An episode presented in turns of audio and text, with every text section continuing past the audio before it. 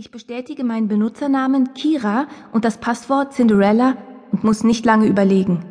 Meine Finger fliegen geradezu über die Tasten, als würde mir ein Geist die Worte zuflüstern, die mich aus dem dunklen Tunnel führen werden. Oder will ich nur schnell zum Ende kommen, um diese Geschichte, die mein Leben ist, hinter mich zu bringen? Egal. Ich kann nicht mehr. Es hat alles keinen Sinn. Wie konnte ich nur hoffen, nach den Ferien hätte sich alles geändert?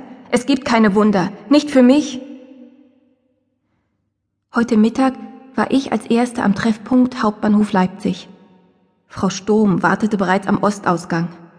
Ich habe sofort auf sie eingeredet, dass ich das Zimmer wechseln möchte. Ihr seid genau acht Mädchen in eurem Jahrgang, Kira. Die Zweibettzimmer sind voll belegt. Ich habe schon alle aufgeteilt. Und du weißt ja, Frau Schüler hat es nicht gern, wenn man ihre Pläne durcheinander bringt. Den Neuen ist es egal, mit wem sie zusammen wohnen. Ist etwas nicht in Ordnung? Nur weil die Sturm ihre Röntgenbrille aufhat, glaubt sie, jeden von uns durchschauen zu können und bildet sich ein, ihr entgehe nichts. Ich kann darüber nur lachen. Selbst wenn ihr Gehirn ein Computertomograph wäre, würde sie niemals hinter unsere Geheimnisse kommen. Blind ist sie, taub und blind, wie alle Lehrer. Sie kapieren nichts, denn sie wollen nichts davon wissen, von den bösen, grausamen Spielen. All die Tränen, die Verzweiflung, die Wut, der Hass, sie sind verborgen in unseren dunklen Seelen. Jedenfalls musste ich lange auf sie einreden, bis sie nachgegeben hat. Und nun? Alles umsonst, zu spät. Meine düsteren Vorahnungen haben sich bestätigt. Die Zeit heilt alle Wunden? Nein, sie macht sie nur noch schlimmer. Wie viele Wochen, Tage, Stunden, Minuten, Sekunden soll ich noch warten? Wie viele Versuche soll ich noch unternehmen, um aus dem schwarzen Loch herauszukriechen? Wen gibt es, der mir darauf eine Antwort geben kann? Nein. Ich bin müde. Möchte mich einfach fallen lassen. Ich habe ihn nur kurz am Bahnhof gesehen. Kein Wort zur Begrüßung, nicht einmal ein Blick. Und die ganze Zeit im Bus ihre Stimme, wie sie mit lauter Stimme erzählt und gelacht hat. Dann wieder dieses Flüstern. Obwohl ich sie nicht sehen konnte, spürte ich ihre Blicke im Nacken wie Nadelstiche. Ja klar, ich habe so getan, als würde ich nichts merken.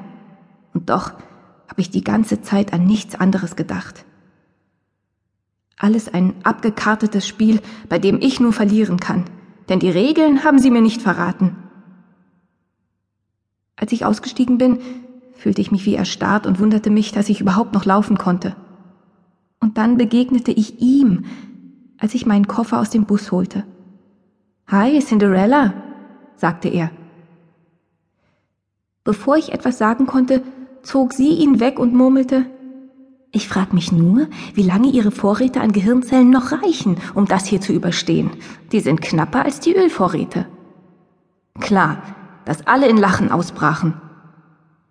Jedes Wort von ihr ist vergiftet. Sie hat mich angesehen, als sie ihn geküsst hat. Ach was, geküsst, abgeknutscht hat sie ihn, ihre lange rosa Zunge in ihn hineingesteckt, als wollte sie ihn verschlucken.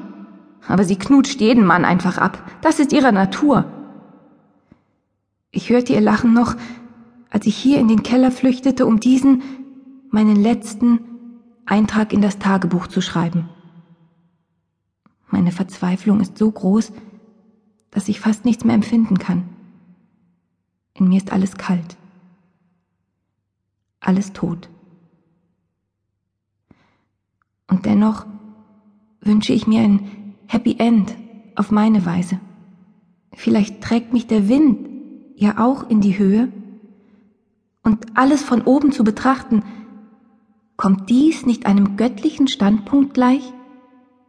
Ich stelle es mir ganz genau vor, wie alle unten im Schulhof stehen. Die ungeduldigen Ermahnungen und falschen Ermunterungen der Eltern. Benimm dich, dass mir keine Klagen kommen, streng dich mehr an, das schaffst du. Ein neues Schuljahr, eine neue Chance, neues Spiel, neues Glück. Das Gekreische der Mädchen, die sich zur Begrüßung in die Arme fallen. Oh, du hast eine neue Frisur. Süß, deine neue Jacke. Oh, cool, wir sind in einem Zimmer. Und die Jungs. Hey Alter, was geht ab? Na, auch wieder zurück?